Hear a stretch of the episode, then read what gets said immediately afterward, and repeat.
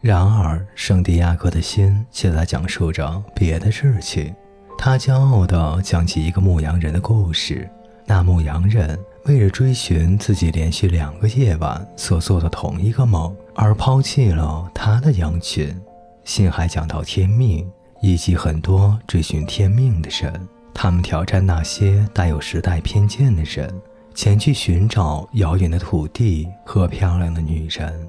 在整个旅途过程中，心一直在谈论新的发现，谈论书籍和巨大的变化。男孩准备爬一座沙丘，就在这时，他的心在他的耳边窃窃私语道：“请你注意你流泪的地方，因为那里就是我所在的地方，也是财宝所在的地方。”男孩慢慢向沙丘顶端爬去，一轮满月悬在中天。星光灿烂，他在沙漠中已经走过了一个月。月光洒在沙丘上，变幻的阴影令沙漠看上去像波涛滚滚的大海。男孩回忆起一匹马在沙漠里自由驰骋，为炼金术士带去好预兆的那一天。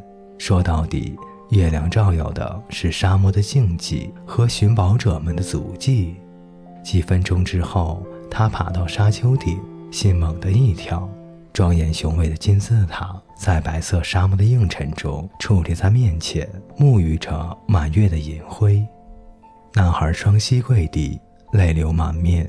他感谢上帝，使他相信自己的天命，并让他在某一天遇见了一位王、一位水晶商贩、一个英国人和一个炼金术士。尤其是让他遇见一个沙漠中的女子，她使他懂得了爱，永远不会让男人与他的铁命分离。经历了许多个世纪的埃及金字塔，从高处俯视着男孩。如果他愿意，现在就可以返回绿洲，迎娶法蒂玛，像普通牧羊人一样生活。炼金术士就生活在沙漠里，尽管他通晓世界的语言。知道如何将铅块变成黄金，但他没有义务向任何人展示他的学问和技艺。男孩在前去寻找天命的路途中，学会了必须要学的一切，也经历了梦想经历的一切。他终于到达了藏宝之地，只有目标实现了，一项事业才算圆满完成。在这里，在这座沙丘上，男孩流下了眼泪。他低下头，只见泪水滚落的地方有一只金龟子爬过。在沙漠中度过的这段时间里，他已经知晓，在埃及，金龟子就是上帝的象征。这又是一个预兆。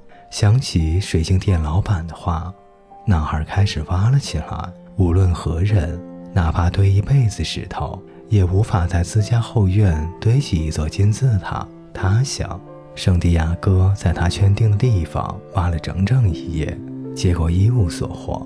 历经许多世纪的金字塔从高处默默地俯视着他，但男孩没有放弃。他挖呀挖呀，与风抗争着，因为风一次又一次地将沙土卷回挖开的坑中。他的双手挖累了，受了伤，但是他相信自己的心。心告诉他说，要他在泪水滚落的地方挖掘。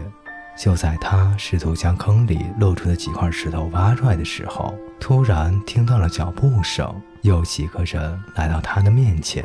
他们背对月光，男孩无法看清他们的面孔。你在这儿干什么呢？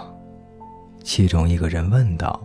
男孩没有回答，他感到很害怕，他就要挖到财宝了。所以才感到害怕。我们是躲避战乱的难民，另一个人说道。必须知道你在这儿藏了什么。我们需要钱。我什么也没有藏，男孩回答说。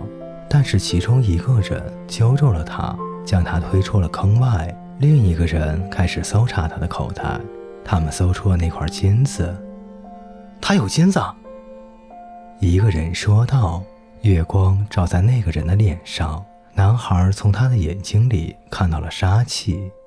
地下一定藏着更多的金子，另一个人说道。于是他们逼迫男孩挖下去。男孩继续挖，但什么也没有挖到。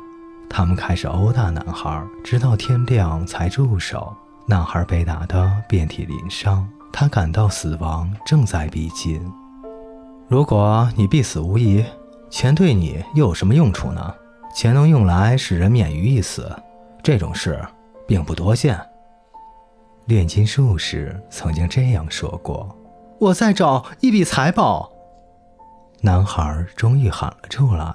尽管他的嘴被打伤并肿得很厉害，但还是告诉这些人，他曾经两次梦见埃及金字塔附近埋藏着一批财宝。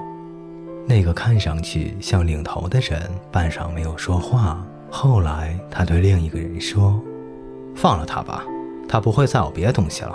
这块金子大概是偷来的。”男孩脸朝下的扑倒在沙地上，那头的一双眼睛在寻找他的目光，而男孩此刻正望着金字塔。我们走吧，领头的说，然后转向男孩：“你不会死啊？”他说：“你将活下去，还会明白人不能太愚蠢。差不多两年前，就在你待的这个地方，我也重复做过同一个梦。”我梦见自己应该到西班牙的田野上去寻找一座残破的教堂，一个牧羊人经常带着羊群在那里过夜。圣骑士所在的地方有一棵无花果树，如果我在无花果树下挖掘，定能找到一笔宝藏。但我可没那么愚蠢，不会因为重复做同一个梦就去穿越一大片沙漠。说完，他扬长而去。男孩吃力地爬起来。再次朝金字塔望去，金字塔在冲着他微笑呢，而他对金字塔也报以微笑，心中无比幸福。他已经找到财宝了。